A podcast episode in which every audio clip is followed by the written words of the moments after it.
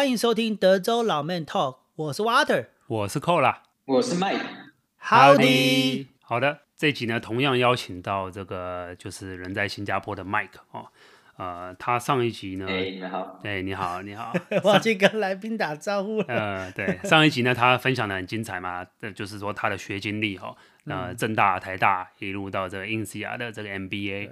然后四大的工作经历也是 Water 的这个就是学长加前辈，对学长 slash 前主管哦，是不是？对对对，那然后跟我们分享他这个的过程啊。然后上一集最后我们有提到说，他现在是全家包括呃太太跟小朋友都在新加坡生活了，然后已经有身份了在那边。那我们就想这集就想来对这个呃如何搞可以这样子有机会移民去新加坡。然后换个环境工作，然后他有没有一些就是那种 qualification 这些的，对，来做一些分享，一起访访问。嗯，我记得前一集的时候，Mike 有提到 MBA 毕业之后 OK，但是我在找工作的时候，因为全球的这个竞争，然后你又只 focus 在角逐最竞争的一个管顾领域，所以你就回到台湾。但是非常幸运的，你你拿到的是诶很高的新加坡的工资，但是却生活在台湾。那在这样的一个情况下，哎，不管怎么说，你人还是在台湾呢、啊。那你要怎么样去？你好像有提到说，你上海有投，香港也有投，然后欧洲也有投，新加坡也有投。你在地台湾怎么样去投这个履历，投到海外海外的国家？那那然后你是怎么样一个面试的方式？是飞过去面试，人家 cover 你的 fee，还是你要自己 pay 你的 flight？然后还是说，嗯、呃，像新加坡你拿到 offer 了？人家是给你什么样的一个签证？你是自己就先过来，先到新加坡来闯，还是说当初你的未婚妻还是已经结婚了，就可以两个人一起来？这样可以跟听众朋友大概、嗯、对分享一下。OK，我觉得因为是这样讲，就是说我前前面一直有提到，就是我在台湾那时候决定留在台湾，呃，虽然那时候同时有新加坡，一开始就是在我刚毕业的时候嘛，回台湾。有拿到新加坡的一个工作，跟台湾的这个酒商的那个内控合规的工作。那因为一个是我老婆她也找到工作了，所以然后第二个是这个酒商这个工作的 pay 跟新加坡那个还比还比新加坡好，所以就是就留在台湾。但是呢，就是我觉得啊，就是如果呃，就是各位听众啊，或者是什么，真的想要去国外工作的话，我觉得真的不要放弃，因为那时候我就是觉得。那时候我其实已经三十三十出嘛，三十二，我 MBA 毕业都在三十二。然后说留在台湾的时候，我我记得我开始回到酒商工作的时候，在台湾我就想说，哇，我是不是永远都出不去了？因为三十几了，呃，然后我就每天每天我都有那个，就是觉得我我好像一天一天在离这个出国工作生活这个那时候是梦想嘛，就是越来越远的感觉。然后，所以我其实从开始工作做不久，我就开始一直在找内部内部转调的机会，就不管是上海、呃新加坡都是我都在看。然后其实我觉得内部转调没这么懂，没这么简单啊。所以我同时呢就开始发现内部没那么简单的时候，就开始说，我记得那时候很很很有趣，是我就跟我们公司的那个那个 HR，你知道，就开始熟了之后，我可能可能工作两两年吧，工作两年，他们也熟了，我就讲说，哦，我好想要这个转，就是转到。新加坡，转到上海工作，然后我记得那时候那个那那个 HR 就跟我说，说就是你你你你最想要是什么？你最想要是要拿那个那个 position，还是你想要出国？还是他说你如果是想要出国，你为什么不找外面的工作？然后我觉得他说就就把我整个人就点，就是说你因为我觉得有的生活啊，我们会把很多东西放在一起，就全全部变在一个一个很很难去解的东西。是的。但是当你如果清楚知道说把它分开。我只想要去新加坡，我只想要去上海。嗯，那公司里面就不是唯一的选择。你其实整个全世界都是你的选择，right？所以那时候我就开始，哦，他讲很对，然后我就开始开始去投，就是什么 LinkedIn 啊，然后开始，我那时候就是每天早上我就是什么呃五点起床，然后呢我就花个半小时投几个工作，每天这样做这件事情。嗯，然后呢就是也是投了很久很久很久，然后都没有东西，然后后来突然就一个 hunter 在新加坡 hunter。然后是一个美商，他们在找找那个内部集合，然后是在他们的新加坡是他们亚呃就是亚洲的一个 headquarter 嘛，然后就去面试，然后那个时候也是不用飞，就是完全是电话或是那时候还没有 Zoom 嘛，就是电话面试，然后面试就过了两三关，然后就就就上了。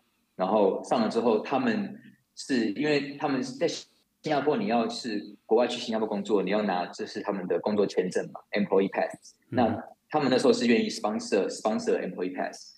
那所以我就拿这个 Employee Pass 到新加坡。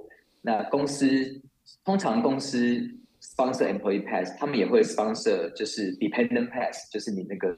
你的家人家属，那那个时候呢，我对对家属，所以我是，但因为就是呃，我们在新加坡什么什么都没有，是嘛，所以其实有是有点危，是是有点什么都没有。然后我老婆那时候还有工作，所以我就先在二零一七年的八月，我自己先来这边，然后先租房子，就租一个、嗯、一个就是那种一个房间，呃，就是还跟别人 share 那个厕所的那种房子。嗯、然后我我来我来这边之后半年，那可能就是也也过了那个 probation 嘛。不然你你自己来，全家来，然后你你你如果没有没有没有过试用期，就你就被 fire 了怎么办呢？所以就是也过了 probation 之后，然后也也也让我老婆在台湾就是 process 这东西，就是说哦，准备要来，准备要来，然后他他也知道我不在身边嘛，他也知道说这个也不是方法，所以他就决定后来在半半年后，他就把台湾的工作辞掉，然后就到新加坡来。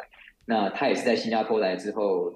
找工作，那也蛮幸运的是，他后来找到工作这样子。哦，是，所以你这份呃，就当初这份工作等于是没有 relocation 嘛，不像我们美国很多叫你去别州，他会给你一个 relocation package，就是帮你付房子机票。就是就是呃，他给我是有的，就是那时候我是拿一个，但不高，是五千块新币吧，就是台台币十万块，就是你自己去弄，你要机票，你要。前面几个礼拜租房子，你自己去安排。你可以住朋友家，省钱。就是他给你一个，就是一笔钱，然后去 relocate。但是我是我是 local high，就是说我并不是拿那个 expat，哦，就是不是那种 package。所以你要自己想办法在那边，就是等于存活下来了。对，那这边对对对，蛮有兴趣就了解一下新加坡物价。你刚刚说你一去那个一个人租一间房间 share，这样大概是多少价位？当初你还记得？那个时候那个时候我记得是。呃，九百块新币吧，所以台币乘以二十二，台币乘以二十二，一万，嗯、呃，台币一万两两万块左右。那大概多大？是，就是你想台湾那个雅房的这种大小，嗯、有东区顶级雅房的价位了啦，两万。雅房就是一个。一个书是没有厕所的，是一个 share 的，对，一个一个书桌加一个床，就跟考试院一样大嘛，韩国那种考试院。所以我就说是东区的顶级雅房嘛，可能你楼上是周杰伦是吧？楼下住一小套间，两万块。对，但但但但我要讲的是，其实就是那个时候的新加坡的租房跟现在新加坡租房，现在可能是那个时候的百分之，就是又涨了百分之五十以上。百分之五十，就全球通膨嘛，都都都涨上。我你知道德德州的租房，呃，我们那时候在在 Dallas 的那时候是对 one one bedroom 六百到八百内有 one bedroom，嗯，现在 one bedroom 是一千五左右，嗯，甚至也是是不是五十哦，是涨一二乘以二嘛，对美金嘛，对，对啊，乘乘一倍。对，这没办法，全球这个全球通膨啊。哦，Mike，我可以再回溯一下，就是说，嗯，你刚刚前面说这个工作叫稽核，什么什么是稽核？可以稍微跟听众朋友说明一下。OK，啊、呃，基本上就是 internal audit，那主要是这种上市公司才比较需要，因为是法规规定嘛，就是你一定要有一个，就是你要有相关的内控。然后你要有这个，就是一个，就是你的你的这个董事会里面要有一个专门在看你的财务跟就是内部控制的一个的一个机的一个呃一个 team。然后呢，基本上他们当然这些什么董事会他们没有时间去看 detail 嘛，所以他们就会有这个内部集合一个团队去公司的各个分公司子公司去看他们的财务，看他们流程，然后去 report 给这个董事会说，哎。公司做的怎么样？那主要就是，所以那个时候我的工作形态就是每个月在在亚洲的不同不同的国家的这个公司呢，去大概出差两到三个礼拜，所以是每个月都在飞，就是什么泰国、中国、菲律宾、印度，就是每个月 每个月都在外面这样子。所以，所以其实一开始为什么我我我老婆她没有来，也是她来，我其实基本上也也不在了。对，她一开始还没有来。哦，所以你这个工作也是算出差几乎到七十五 percent 以上了，在美国的那个说法。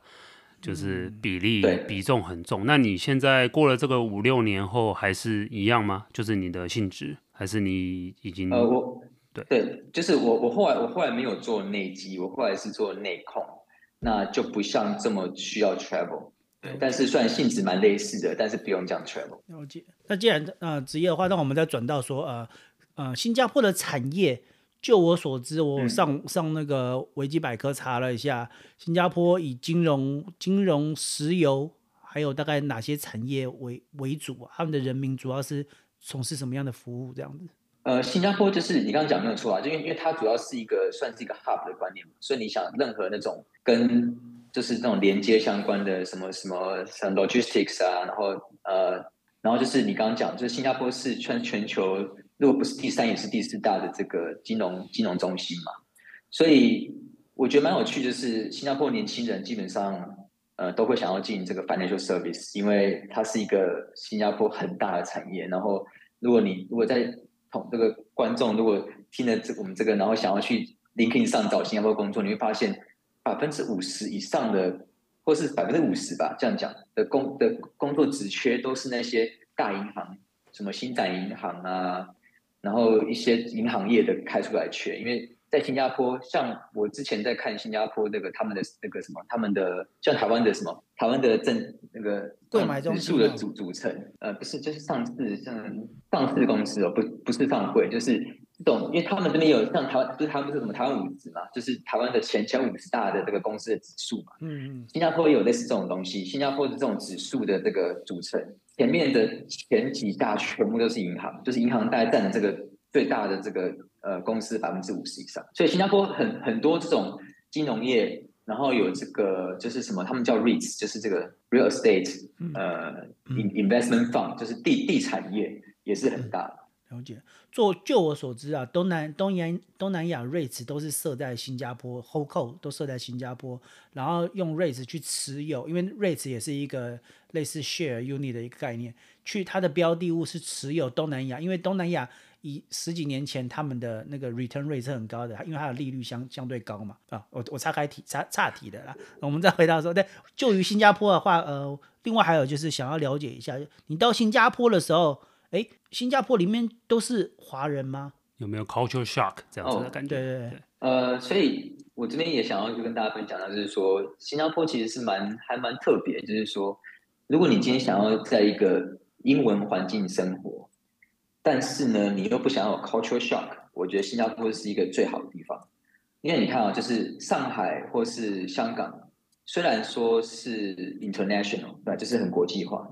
但是我像香香港我，我我我不是很清楚现在怎么样。但是我知道在上海，因为我去上海工作过，就是我在九三的时候去上海工作过三个月嘛。上海基本上就是它就是一个中文，所以你看到的大部分都是中国人。嗯，然后其实就是你不会有那种就是看到很多外国人的感觉。但新加坡呢，又讲又讲英文，但是新加坡百分之七十五的人口是华人，然后百又百分之十五是马来人。然后百分之七是印度人，所以其实你相对虽然你你就是华人在这边是是主要，但是你还是会看到别的种族的人，所以相对多元。然后你又是主要，所以你不会觉得像可能呃像 Walter 或者 Cola，你们在美国生活，你们你们就是少数嘛，你们是 minority right？所以在新加坡完全不会有这种感觉，所以我就就觉得说，我常常跟我老婆讲，就是因为我像我老婆，她就是一个当初她完全不想出国的。嗯，然后他他他自己也同意，就是说他到新加坡来，他完全不会有那种陌生感，因为你就是你你你一下飞机你就混在人群中，你就跟那些当地人看起来是一模一样。嗯，对。但是同时他又呃国际化，然后呃就很像你在台湾生活，但是呢却是很国际化这种感觉。诶，但是我记得你的初衷是你想要在国外生活，那我在回溯的就想要了解说。那想要在国外生活，他追求的一个点到底是什么？你是追求国外的，听起来像是国外的熔炉吗？或是全球视野增开始，增加自己的、嗯、不同完全不同文化吗？饮食吗？还是就是国外那种 culture？、啊、现在就是现在是还是说像你讲的新加坡，嗯、好像出了国，又好像没有？但是对对对，对这样有没有矛盾的地方存在？其其实我我觉得可能就是也是经过我这样试一试之后，因为你看我当初有去澳洲打工度假嘛，嗯，然后我后来有去欧洲念过书，然后我自己是觉得说，呃，我并没有就是就是我其实，在澳在澳洲的时候，我自己是觉得说我是蛮孤独的那个时候，然后我很明显的感觉到我是一个外来人。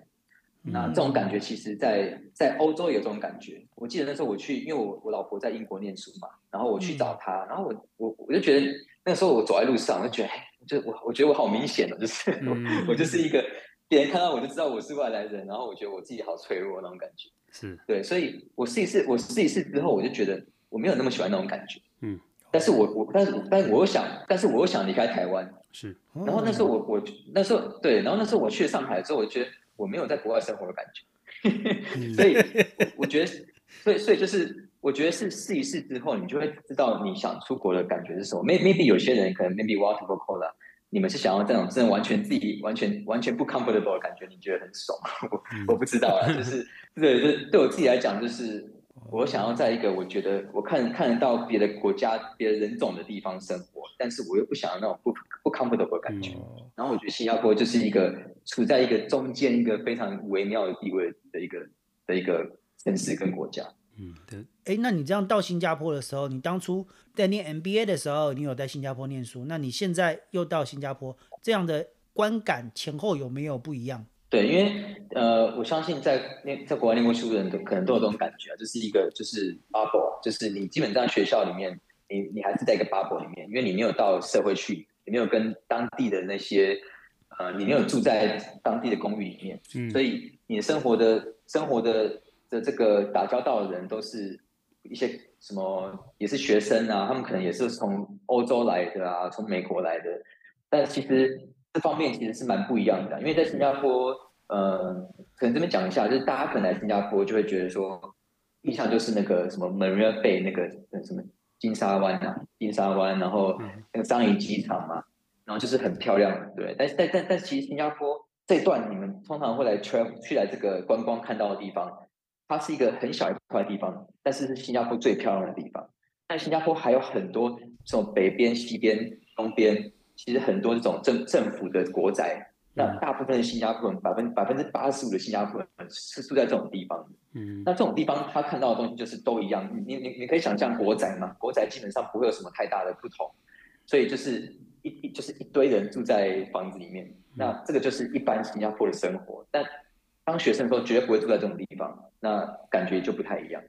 可以大概描述一下他国宅，譬如说，呃，一户大概多大？然后几个房间，几几个几个厕所？嗯，然后呃一。那个大概楼高多少？嗯、然后一层楼大概住多少户？然后有几个电梯？对，因为你刚刚提到百分之八十五嘛，等于是蛮大的族群都住在这个，对就可以聊聊刚刚它到底是什么样性质？是不是跟台台湾那些现在什么捷运上面那些住宅很像？跟跟捷运站比起来呢？然后以及他等会我们可以再聊聊他的购买一些条件啊，是不是外国人也可以买啊？或是你刚刚说的那种签证、工作签证也可以买的？对对对，它基本上国宅大小呃，应该说。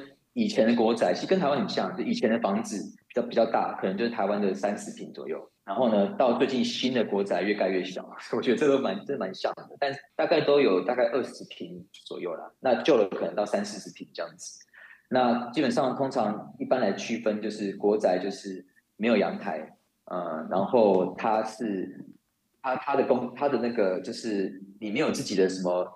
没有游泳池啊，没有网球场。那通常是在新加坡的这种就是私有住宅都会有游泳池跟网球场。嗯，所以我觉得可能最最 high level 的区分就是这样子，嗯、就完全没有零零公设就对了。呃、对，但但是我觉得新加坡还不错，是它政府会帮你做公设，但不是游泳池，它会有那种一些什么什么凉亭啊，地然后小朋友的那个溜滑梯啊，啊对，然后绿地啊。但是这东西就是任何人都可以去用，不是给你用的。那是 给我们用的，但是别人也可以用。嗯、对对，公共绿地了，对，了解。哎，那这样国国宅他们刚刚你这样说没有阳台，那他们是用烘烘衣机吗？他们怎么晾衣服？还是一样挂在外面？哦呃、对对对，我我不知道这个你们你们呃，这新加坡很有趣是他们在晾衣服这方面其实还蛮蛮传统的，就是他会在那个就是呃阳台的外面会加一个那种类似那种可以擦杆子的东西，所以。你可以把杆子往外插，然后悬在空中，然后晾衣服。所以我觉得可能大家大家可以去 Google 一下新加坡那个晾衣服这件事情，嗯、其实还看看起来蛮还蛮有趣，就是衣服全部悬在空中这样子。嗯、那那悬在空中是它掉下去，不是掉到阳台，还是掉到一楼？啊，掉下去就飞到一楼去。我我我我像我之前我前一个我前一个租的地方是住在十八楼。然后就就就我那那那个时候我还不知道，然后我就把衣服晾外面，然后风太大，我的那个整个晾衣杆从十八楼掉一楼。哇哇塞！还好没有还好没有还好没有打到人。对啊，所以但是他们所以晾衣技术也是要要累积的，不是新移民不是马上就会的。哎，那那那个新加坡外面走走路走行人的走道跟台湾一样吗？就是平常散步的时候，因为我想说这样天空不是常常会飞来一些衣服吗？哦，所以所以如果你是新加坡，你都知道，你不要走到房子的后面去。哦，你走到后面会有东西掉下来的。哦，他等于有规划过的，就前排可能从正面看还蛮统一一致的，然后绕到后巷可能就是像台湾以前那种后巷，各种啥都有了。了解。那刚刚就是提到这些国宅啊，他这个购买有什么条件吗？就是你当初是如何，你一去的时候应该还不是住国宅吧？你你如何就是嗯算买到现在的家，是不是？对，呃，就是租的话谁都可以租。那但是如果要买的话，你要是两呃成为他的永久居民之后三年，然后两个永久居民才可以一起买。所以就是一个家庭单位。像我，如果是我跟我老婆两两两个都是提都是永久居民的话，我们三年后可以买。然后就是公民单。然后如果如果你今天是你今天不是不是永久居民，也不是公民，就不能买国债。哦，所以你刚刚提到是租都可以，就是那就是说。今天你同样可以以这个包租公的身份租出去这个这个你现在的单位是吗？呃，对，可以，但是他你买之后，他有他有一个就是 minimum occupation period，就是你最少要住几，所以像一般的国宅都是五年，所以你买之后五年之内你是不能你不能卖，然后你也不能把整个 unit 租出去，所以在新加坡会有一个很有趣的状况之下，就是就是说，常会有人租租一个国宅一整层，但是他的那个主卧是锁起来的。主卧不能用，因为他想要他们在他们就是新加坡人，他买了之后，他想要他就是租出去，但他又不想要违法，所以他就把他就说我没有租整层，我的主卧还是我自己在住，但是他其实没有住在里面，他把主卧锁起来，然后他把整层租出去这样子。哦，了解，就是如果怕人家查的话了，那技巧性上他就是这样，但实际上他也是等于算整户租给那个房客了，就对。哎，那这样代表说那个租出去的那个屋主，所以他有两栋以上的房子吗？还是他已经不在新加坡了？他他可他他可能另外一栋是是那个就是呃私宅，就是私私人住宅，不是国宅。哦，国宅是不是只能买只能呃一户一户人家只能有持有持有持有一个单位？对，私私宅没有限制。呃，对，新加坡的这方这方面的规定后来都在呃后来都改变，但是最目前的改规定是就是你一户人家只能有一个国宅。但是在以前的时候是可以有两个两个以上，因为像我就有一些朋友，他们在以前就买了两个国宅，所以他们有两个。但是在目前的规定是你一个家户只能有一个国宅。哦，嗯，他们目前这样规定是你觉得是为什么？是人口一路超过吗？他国宅不够，还是说怕就是像刚刚说的，可能是当包租公啊，怕炒房？对他，他基本上就是在呃，就是在稳定国宅的的这个。的这个价位，因为他不想让别人去炒国宅嘛，嗯，所以就规定规定你只能买买一户，就是这样。哦，那以你的例子来说好了，你这个国宅大概是就是几平？我不知道新加坡也是用平吗？还是说大概几房几厅？然后大概总价位是台币大概多少？对，我这个是我在台币三十三十平左右，呃，可能不到三十平，大概三十平三平左右。然后呃，我先讲一下，就是国宅呢，新加坡的。跟一个跟台湾很不一样，就是新加坡就算呃国宅，当然就是你不是拥有它，嗯，你是拥有使用权，嗯哼，然后是九十九年，嗯哼，对，所以所以然后私宅大部分的私宅也是使用权，然后小部分的呢是你可以一直拥有，就是永久持有，呃，因为新加坡的地很小嘛，所以他们大部分不是不是永久持有的，就连私人。的这个住宅也是九十九年，嗯，那国宅绝对是九，对，就是国宅绝对不是你让让你可以，就是一代传一代，就是九十九年。然后像我这个就是九十九年，然后蛮有趣是，我这个已经我这个国宅已经五十年了，对，嗯、所以其实已经用了五十年了。我前面不知道就是多少人住过了。然后我这个价位，我我我这个地方是在新加坡的东海岸。那东海岸是一个在新加坡还还蛮蛮去游的一个地方，就是算是还蛮好的地的地点，因为它旁边是一个新加坡最好的公园，嗯，就是可以看到新加坡的海岸。然后我基本上从我这边到到海岸海岸边，然后是一个规划蛮好的公园，只要走路十分钟不到就可以到。然后从我窗户看出去是可是可以看到那个新加坡的新加坡海，就是 Singapore Strait，然后可以看到船这样子。对，那那对还不错。然后我这边价位是台币大概一千三百万，所以大概就是每平每平五十万左右吧。嗯，听起来很以新加坡的薪资哈，我们上集讲的听起来很非常很 affordable，这样感觉好像房价是台湾的三十坪是台湾的一半呢。对啊，你三十坪只要三十平只要一千三百万。对对对，但但但你你不要忘记，这个是九九年使使用权，所以我这个只剩下五十年不到。哦哦，I see，就对，因为它有使用，它有年限限制，所以价格稍低一半也是。哦，所以它越靠近九十九年，照这样房价应该会越就是比较低嘛，是不是？假设。对对对对，就是就对，就照理说，照照这个数学跟经济理论来讲，嗯，基本上你但当你一接近九十九年，你的房价应该是变零才对。但是之前有人就说，呃，不会。嗯，为为什么呢？因为因为他们觉得政府会在接近后面的时候把这个房子收回去，然后给你一个新的房子。就是我我这边讲一下，就是说，就是呃，当初我们为什么会想要呃买在这边？第一个是我们自己也习惯东海岸的生活的这个这个这个圈这样子，然后第二个就是因为它这边算是一个比较稍微 premium 的地点，所以我们也不会觉得它房价会掉，因为它会一直有 demand，一直会有人想来住。那你们你也知道，就是有时候房价其实。是一个底面跟 supply 的东西，所以当底面在的时候，价钱基本上不会掉太多，嗯，它会维持在那边。哦，所以你这个刚刚说的就蛮妙，就是说那九十九年是政府他会重新会在 issue 这个在九十九年吗？还是他们那边是怎么做？你说政府收回去，他不太可能把房子拆了吧，然后再重新建，是这样吗？对，他他照他照他的字面上规定，就是九九年如果政府什么什么动作都不做的话。那九九年到你就是这个这个这个房就不是你的，你就要搬出去了。对，但是因为新加坡建国，它是一九六五年建国嘛，目前还没有到九九年，所以没有人真的没有人碰过这件事情。然后，然后第第二个就是说，大家都觉得新加坡政府为了这个就是民众的这个，因为你看，就当如果真的有一个九九年真的被赶走，那其他的国仔的人是不是都要暴动？所以大家都觉得这件事不会发生。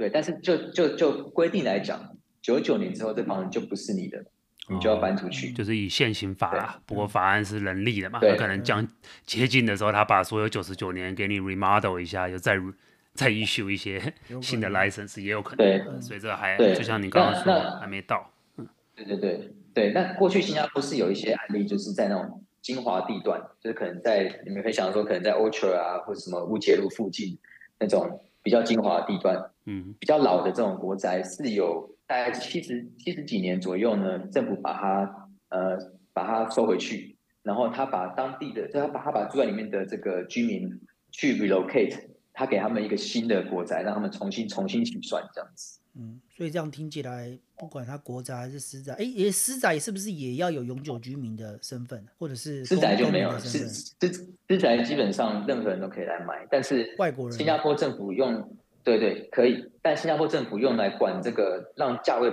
这个 pricing 不会 crazy，就是说，他呃，如果你今天是外国人，你买任何房子，你要交一个百分之六十的呃增加，就增增额。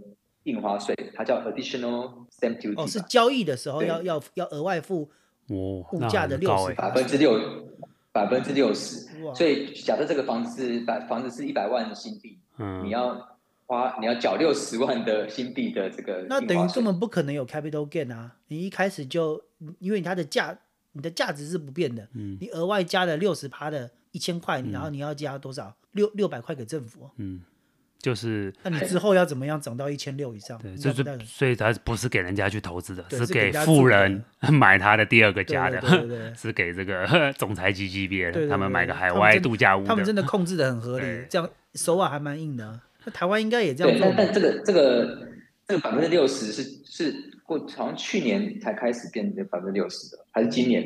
因为就是因为在去年呢，去年过去两年那个国外的人来新加坡自产，然后让新加坡的这个房房价涨得太多了，所以政府其实在今年今年把这个印花额外印花税，我记得是从五十还是四十涨到六十，所以它其实是一直在调整这个这个房价，就是控控制房价的。嗯。然后，然后我我这边就想提一个蛮好，呃，还蛮有趣的是，这个国外印花就是这个增额印花税，有五个国家的的国民来新加坡买房子是不用缴这个的，然后美国公民是其中一个，所以美国公民可以来新加坡买房子，不用缴这额外印花税。哦，那这样子听起来挺不错的。那我们就，哎，你刚刚说可以可以、啊、可以改买私房，对不对？那这样多少钱？可以啊，两千万台币。私房私房的价位应该不是国宅那种价位吧？对啊，就是不是你说三十平一千三百万吧？私房三十平大概多少钱？你呃，我看大概就是你可以就是 double 吧，就是可能一一坪一百万，其实可以在不是像那种乌节路这种地方啊，但是你可以在一些其他地方比较边稍稍微稍微蛋黄那个什么蛋白区，可以买到就是大概一一瓶一百万的私房，所以要三十瓶要一百万美金。嗯，然后那他是要全全款还是可以外国人也可以贷款？应该是要全款。贷款这方面我就贷款贷款这方面我我我就不太清楚。国债有贷款？就是国国嗯国国债也有，就是都有啊，就是看就是看银行银行要不要借你嘛。哦，那那最近的利率是大概多高？最近国债最房贷，嗯呀，因为像像我那个我是去年买的，我去年买的时候这个第那个新贷银行，哎不对。我是用 OCBC 啊，就是他们这边一个另外一个银行，嗯，就像好像台湾兆丰银行这样子，他给的是我是用三年固定利率三点五 percent，三年固定利率，那之后变浮动是不是？对对对，它浮动会浮动就是看看那个什么什么什么什么 size cyber 新新新加坡呃对这个新加坡的联邦 cyber cyber 再往上加多少嘛？嗯，对对，加加加一 percent 还还多少？一 percent 那也才四趴多。OK，美美国现在大概七趴。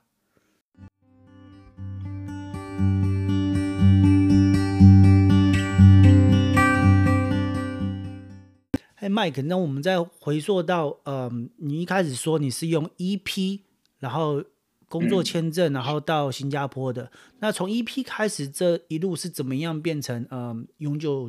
诶，永久居民跟公民这样子一个名词上的差异，我也不太清楚，所以可以跟我们解释一下这个过程。嗯、对，呃，EP 就是 Employment Pass，那就是我觉得一般你如果是来这边做一些比较专业的工作的话，都是拿 EP，但他们还有别的 Pass 哦，像比如说他们有 WP，呃，Work Worker Pass，那可能就是一些薪水稍微低一点的工作，但是它是一些比较需要人的工作，比如说可能一些餐饮业啊，或是。甚至那个你知道像那种那种就是当那种建筑的那种在在建筑工工地里面做的那种 WP，、嗯、他们是拿 WP。但是我但我相信可能可能大部分台湾如果是大学毕业、研究所毕业，就是训尽量是拿 EP 啊，对，因为 EP EP 才有机会比较有机会转转永久居民。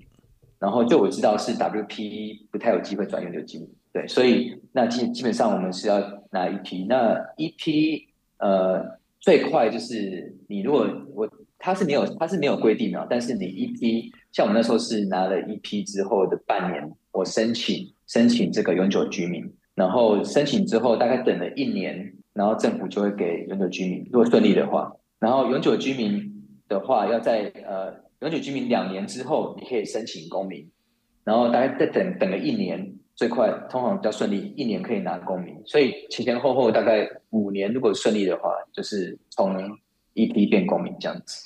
啊，这边听永久居民就蛮像这边的绿卡了，对对，就是转转的那个。那从 EP 到申请这个你永久居民，你说一年，这是一年是不用，就时间到了就可以申请嘛？就是没有什么其他的要求，就是我满一年。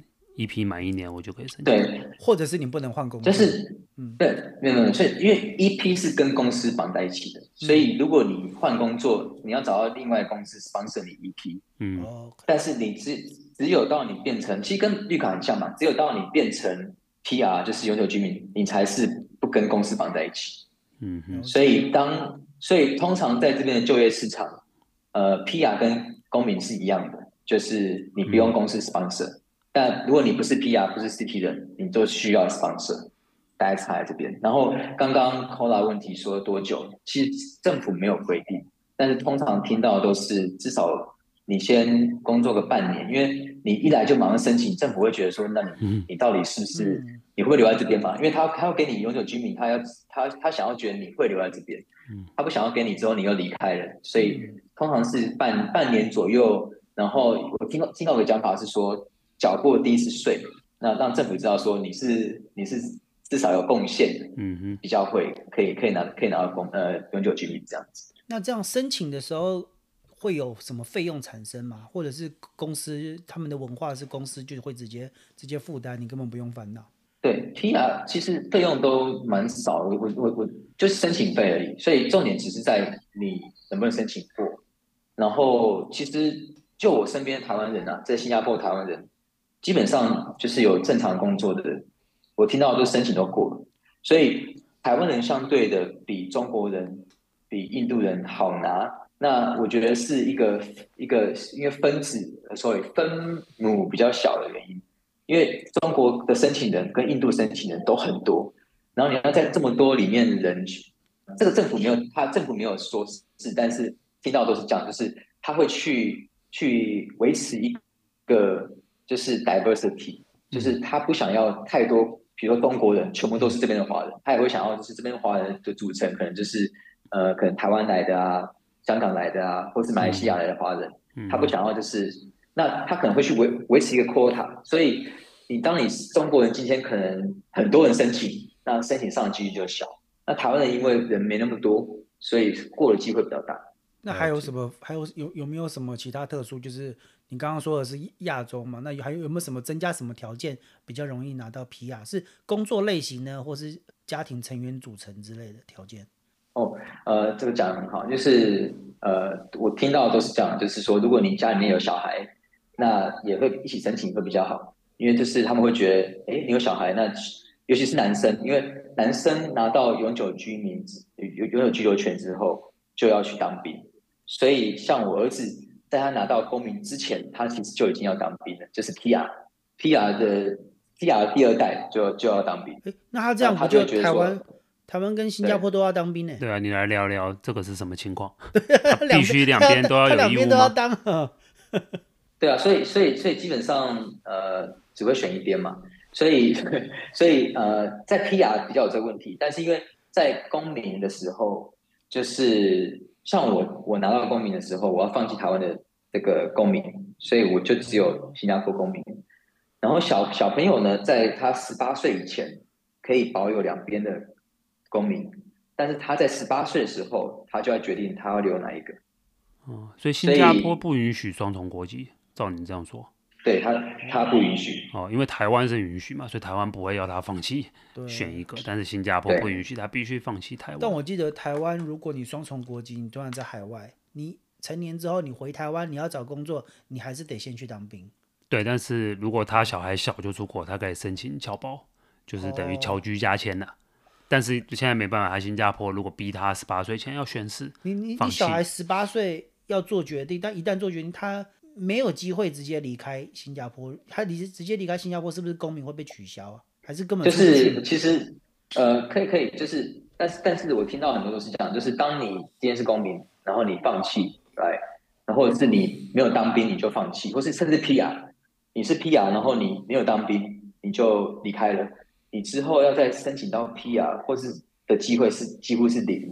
哦，因为新加坡觉得你这个人，你这个人就是就是你这个人就是没没有没有忠诚度，他就他就不会再给你 PR。Make sense。对，嗯哼，对。那刚好讲到兵役，来分享看看新加坡的兵役是多长，然后有压力吗？是像台湾前几年就是扫地看 NBA，还是说真的有做为国防做一些什么事？对，这个里面做什么事我也不清楚啦，但因为因为我自己没当过兵嘛，但是就是他是两年，哦，然后也是两年制。我我。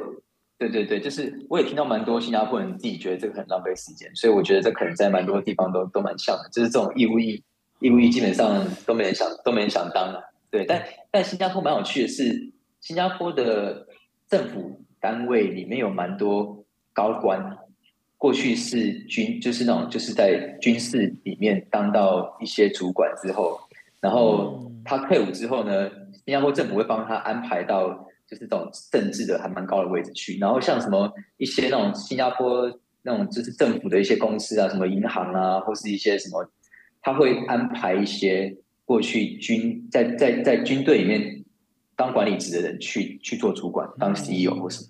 嗯，等于就是像中钢啊、中油啊，是那个高层是华航啊，是是是军方下来的啦。但是因为新加坡蛮小的嘛，所以他当兵应该是说不会像台湾有以前有那种感觉，你要去外岛啊，好像父母好久见不到你。新加坡我不知道他的兵种是，呃，我们是没有研究啦，就是说他是不是他是不是当了兵也。不会，例如不会离你这个东海岸太远啊，每还是每个周末可以看到你们啊。然后他是不是，例如在去机场巡逻啊，这样以机场的环境也很好。新加坡是不是跟马来西亚接在一起？是接在一起，但他们关关系应该不关系应该很好吧？对啊，就不会有边防的问题啊。那海域上的话，他们要有海盗吗？新加坡附近有海盗吗？这个这个我就不知道了，但是应该没有吧？应该应该说这是之前有啊，但是后来后来新加坡相相对的也。军军事也呃，就是建立起来之后，我是没听到什么海盗这种东西。我刚刚又想到一点，就是说美国好像有为了要拿身份当兵，哎，直接变公民。嗯，新加坡会不会也有？我也根本不用这样找找工作，我直接跟新加坡政府申请我要当兵，有没有办法直接变公民？就我知道没有，没有，没有，没有，没有这个路啊，真可惜，因为我我感觉应该不会有美国类啊。哦对，美军也是因为之前要打仗，他可能临时开了那几年，啊、这几年好像又不知道有没有。嗯，对，所以也是看当下政策吧。其实，其实，哎，我我我觉得这边我们可以，哎，回回去回回去聊一下那个 EP 这个东西。好、啊，就是就是因为这是这是进新加坡的第一步嘛，所以这个 EP 啊，就是新加坡政府在过去过去这一两年也变严格了。然后，因为在一开始这个呃 COLA 讲到说，就是最低薪资十一万嘛。那其实并并不是说新加坡这边每个人都赚十一万以上，而是说他这个十一万怎么来？就是新加坡如果你要来这边拿到 EP，在目前的规定一批最低薪资是呃五千五百块新币，就大概是台币十一万。所以公司今天要请一个呃外来人，然后要给他一批至少要薪水是五五千五百块，但是那个是二十几岁的时候，他会随着年纪。不断的上升，他这个他这个最低薪资是一直往上的。对，在我们大概像我们现在四十岁左右，他目前是新加坡九千多块，所以大概台币二十万。台币哦，二十万，嗯，就是看年纪发，就他如果今天要发给一个四十岁的人的 EP，他必须要满足到九千块这个条件。美金九千块？不是，就九千新币。他说台币二十万新币，嗯，差不多美金六千多。对，六千多哦。Okay, 对对，然后那个那个那个那个那个只是第一个条件。然后他现在还加了一些，就是有一些呃，他现在加一个就是那种就是 point system，就是你符合薪资最低条件之后，你要另外满足四十个 point，然后这个四十 point 怎么去拿到？就是他会去看几个，就是你的薪资跟你的这个产业里面的新加坡里面的专业人士比起来，你是在百分之六十五还是在百分之九十？如果你在百分之九十，你会拿到二十分，呃，就是呃二二十分。然后如果是百分之六十五，你会拿到十分。然后就是你的学历，他会把全就是全球一百大学历，就是大学。如果你在这里面，是你的你这个你的学校在这个全球一百大学校里面的话，你会加二十分。如果没有的话，你是大学毕业就加十分。那你就被加到了。另外是嗯，但但但我现在不需要，就是他这是后来规定的。哦，对对对，然后。对对，然后然后就是你这个人种对于这个公司里面的工作的，就是工的员工的 diversity 有没有增加？嗯，然后最后就是说你这公你这个公司本身是害很多 local 的人，他这些几个条件都会增加到你那个百分之四十里面。可是这样的一个策略下，那目前有没有听说是哪一种？譬如说什么医生啊、护士啊，还是什么技术什么技术人员啊？嗯，有设定说想要招揽什么样的人才吗？嗯，对你刚讲的很好，就是我刚刚讲是正常来讲的这四十四十分，但是呢，它有一个 bonus criteria，就是说还有一个叫做，就是它一个呃呃 shortage occupation list，就是它现在很缺人的 list，然后里面就我记得我前就前就这礼拜看过一下，就是就是有什么什么 IT，然后一些我忘记有没有医生了，然后像它有那个金融业，它里面有写到就是。那个 RM 就是呃，就是那个就是理专，但是他的理专呢是要专门针对 ultra high net networks，因为最近不是有很多国外的人来新加坡设那个家族办公室嘛，嗯，他可能最近很缺这个，很缺这个理专。然后如果你是这个这个这个 list 里面的这个职业的话，然后他有这个工就是 position 的 name，他有 specific name，还有经验，你符合的话，就是直接加二十分。哦，那就已经占掉一半了。对对。所以，yeah, yeah. 对，等于是他这个立，他这个立法单位，他的名单可以每年改嘛，他就看当年度或是国家配合国家政策，说未来三年我想发展什么产业，我就把那些人才带进来。他这个因为新加坡，他这个面积跟人口可能也好管控了，对不对？不像你一个美国这个地大，然后做这种政策可能要跨数好几州，对。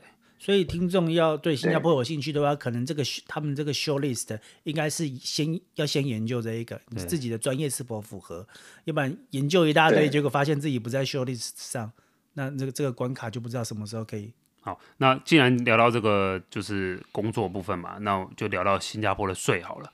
他我们众所皆知，我们美国人的税是非常高的嘛，就。交给我们的山姆叔叔叔嘛，是不是？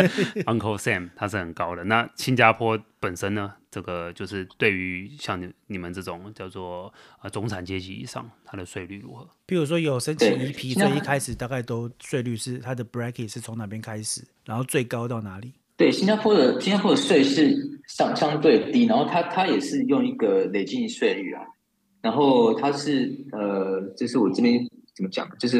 它有一个，它有一个 table，就是比如说你如果是你你你的薪水，它是用年度薪水来看。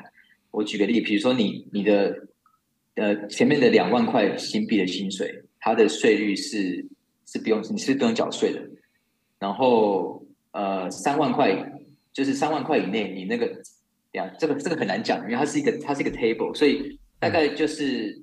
你你一般来讲，就是你拿一批进来，我觉得可能你的你的缴的税啊，就是如果你不是那种特别高的，嗯，可能就大概十十 percent、十 percent、十几 percent 这样子而已，嗯。然后它最它最高税率是目前是超过一百万的部分要缴二十四 percent。嗯嗯嗯，了解。哦，这个我跟听众大概讲一下，这累进税率跟美国的制度是差不多的。也就是说，我我把它简化，因为我不知道新加坡的税率，我们用五趴、十趴跟二十跟十五趴来举例。五趴的话，就是假设五趴的它的 bracket 是两万两万元，所以那两万元缴缴五趴，两万元以上，那下一个是呃十趴，十趴如果是四万块的话，就是你从四万块到两万块这中间差额的那个两万块要缴十五趴的税率，那超过四万块以上的额度的话，那你就要缴十五趴的税率。它它所谓的 bracket 是这样的意思。嗯嗯，了解。对那。这个你们实拿的部分也是有一部分，像美国是放这个叫四零一 K，就是国民退休基金嘛，然后还有一大堆，呃，我不知道你们那边的保险，也可以聊聊那边的健康险保险是，呃，是如何，是应该、嗯、对。OK，呃，新加坡它有一个蛮特别的退休金的一个制度，呃，它叫做呃 Central Provident Fund（CPF）。那基本上你如果是 PR 开始，你的薪资里面就百分之二十。是要缴到这个呃 CPF，呃这样，这个好像是公民的，就是公民是百分之二十的，然后 PR 比较低一点，但是就是你从 PR 开始，你的每个月的薪资要扣百分之一个一个一个比例到你的这个退休金里面去，对，然后然后像我是公民的话，就是每个月的百分之二十会缴到这个退休金去，但我觉得它跟台湾不太一样，然后我跟我我我不知道跟美国也不一样，就是好处是说你放进去的钱。它会有一个专门的账号，你可以随时去看里面有多少钱。对，所以所以是跟台，因为台湾的那个什么什么劳保健保，好，你看不到，你就是退休之后开始拿钱嘛。但是你缴多少钱之后，你你都看不到。但新加坡就是这个钱是你的，但是它会一直放到你五十五岁之后才能动用。嗯，那英文是 defined contribution，另外一个是 defined benefit，不一样。一个是确定确定你未来会收到多少钱，一个是根据你。缴多少钱进去那个 account 里？嗯，他们跟美国比较像。对，然后，哦，对，然后，然后就是还蛮有趣，是你像我这个公民的话，百分之二十的薪水是扣掉拿拿去这个这个退休金源，然后公司要同时要缴百分之十七，公司帮你付百分之十七的退的退休金，嗯，所以等于是你你你的薪资有百分之三十七会放到你的这个退休金去。嗯，那那所以其实就就就有些呃来新加坡工作的人会觉得，他们为什么不换？他们为什么不转 PR？有些人考量是他不想要缴这个钱，他想要死拿，所以就有些外国人他他知道他自己没有要永久待在新加坡，他就不想转 PR，因为他不想要缴这个钱，因为缴这个钱之后，呃，好像你要拿拿走没这么简单。嗯，就是对，要符合一样，跟美国要符合退休。你是要六十五岁还是七十岁以后才可以开始领？而且，而且领的时候，搞不好还要有名目，或者不能一次领，因为领出来就要缴税了嘛。你缴进去之前不用缴税。然后，然后刚讲到这个呃，这个保保险的部分，就是新加坡的制度可能跟美国比较像，就它它没有像台湾一样有一个什么全民健保，那它它只有一个政府的一个保险是，就是当你今天呃，就是什么什么重残。它有一个很基本的一个一个一一次性的给付，然后那个其实蛮少的，所以基本上在新加坡这边，你如果没有工作的话，你你一定要自己去保私人保险，不然你去看医生就是直接直接那个就是没有健保的价钱是很贵的。对，那这点是跟美国非常的像。对，嗯嗯，那公司也会帮你们负担一部分的健康就是医疗险的费用吗？对，所以所以通常如果你有在工作的话。你还可以不用自己买私人保险，但是因为公司通常会给帮帮你保那个就是什么看看医生啊，或是一些呃就是这种就是就医疗险，呃，但是大部分人都还要另外买私人保险，因为当你当你换公司或是你只要一没工作，你就没有医疗保险，那去看医生都很贵的。哎，可是小孩是跟大人吗？公司会帮忙付小孩的部分吗？公司看公司，所以有些公司可以呃小孩就是全家一起保进去，有些公司就没有，但。基本上基本是没有的，就是他只保员工。嗯，那他们新加坡还所以小孩，所以小，对对，所以小孩基本上都要另外买保险。那你去，如果说当你今天公司你有保小孩的时候，呃，去看医生，小孩就是你要么去那种那种就什么公家那种像像可能像台湾什么什么什么健保健保的那种的那种那种诊所。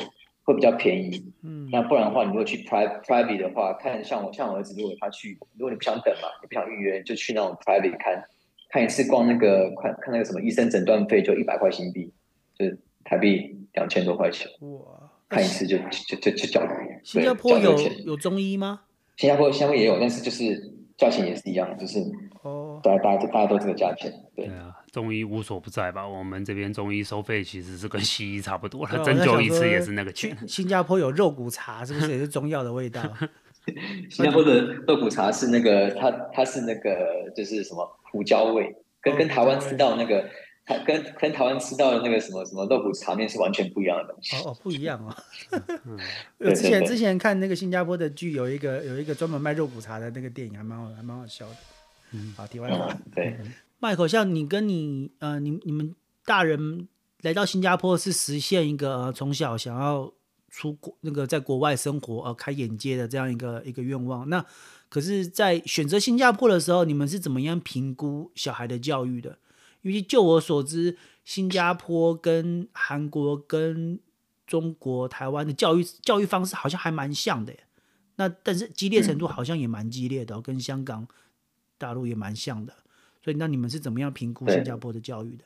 对，对呃，当当初，呃，其实这讲得很好，就是我我觉得这可能是我很很很 personal 的东西啊，就是说我当时在台湾长大，然后我都一直觉得说啊，这台湾没有英文环境，然后所以其实当当初我我我我我我呃我在台湾的时候，我是不想生小孩，因为就是我我不想让我小孩跟我一样，就觉得我在台湾长大，然后。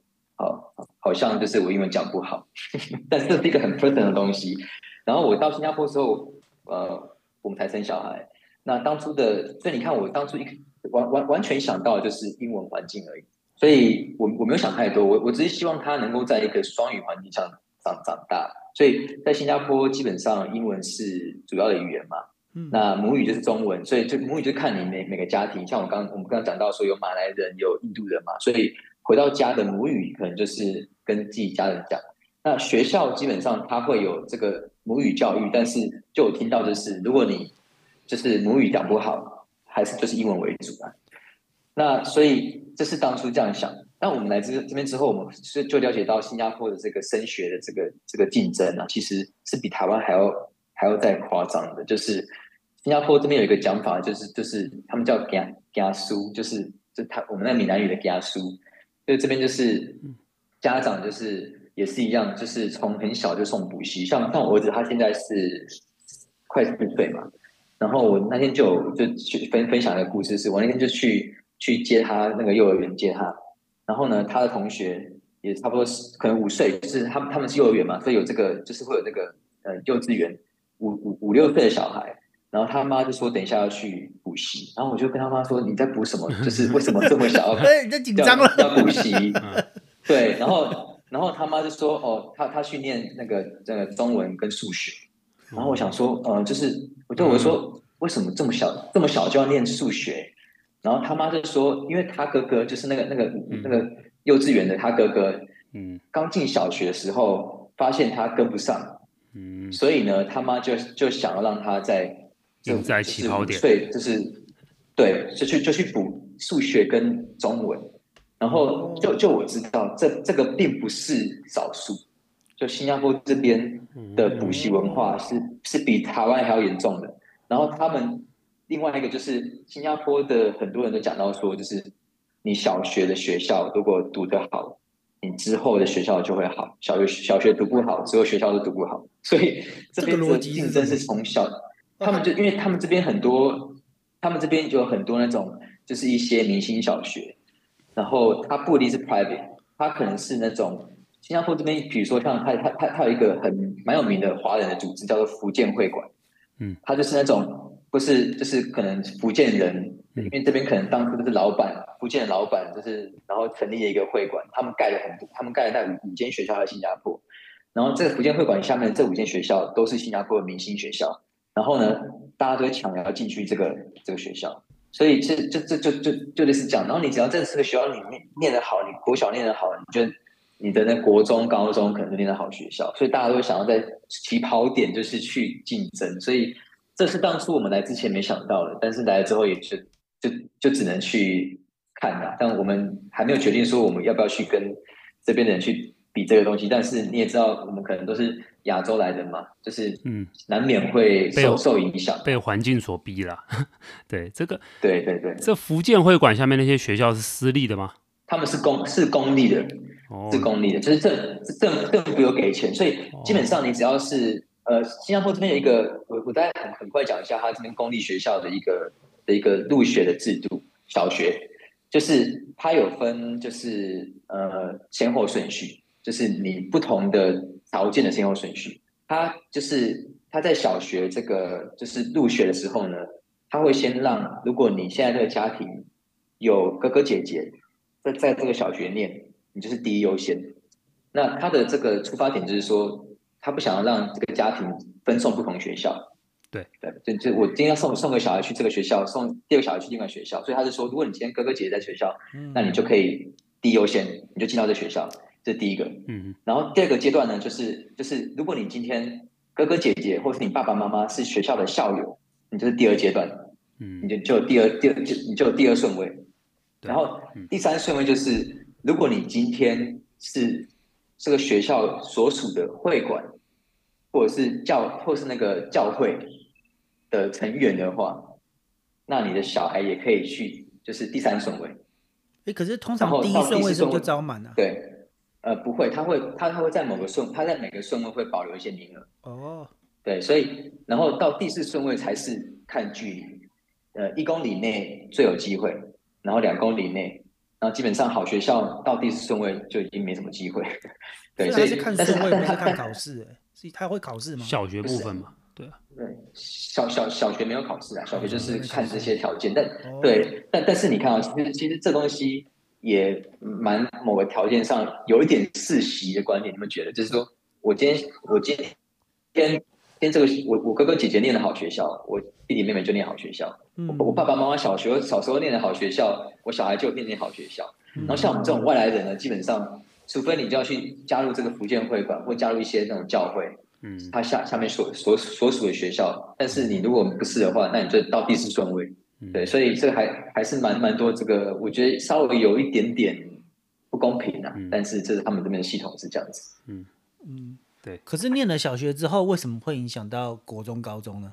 哦，因为他们小学就会有一个，就是呃，进到小小学毕业考试，然后小学毕业考试就会去决定你国中的落点。小学毕业考试是全全国性的吗？是公对公平性就全国性的就看成绩性的。那所以说那些明星小学可能环境的关系，大家觉得、哦、OK，I see。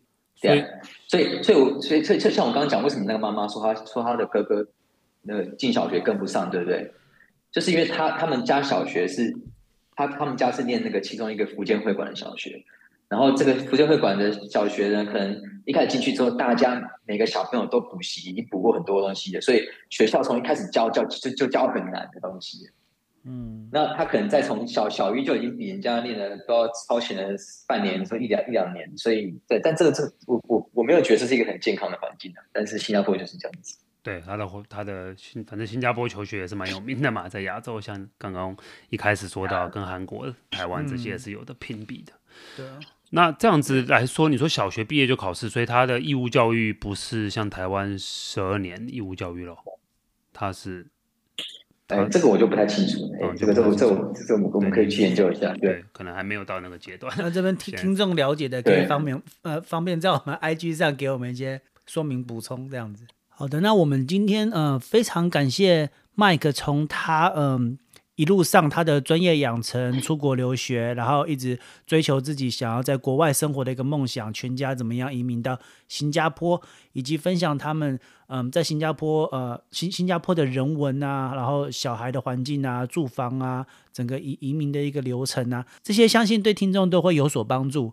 呃，非常再次非常感谢 Michael 的分享。好了，那我们也欢迎麦克在呃将来的路上，可以再再回到我们节目来跟我们分享更多新加坡的食衣住行给我们的听众。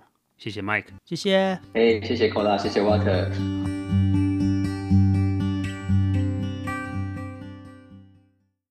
希望今天的节目对您有所帮助。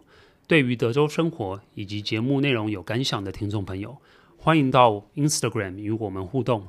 搜寻德州老 man talk 就可以找到我们哦。若您喜欢我们的节目，也请记得于 Apple Podcast 以及 Spotify 给予五星好评、订阅、分享、开启小铃铛，这样就不会错过我们最新的节目更新哦。您的收听就是我们持续的动力。我们下期见，拜拜。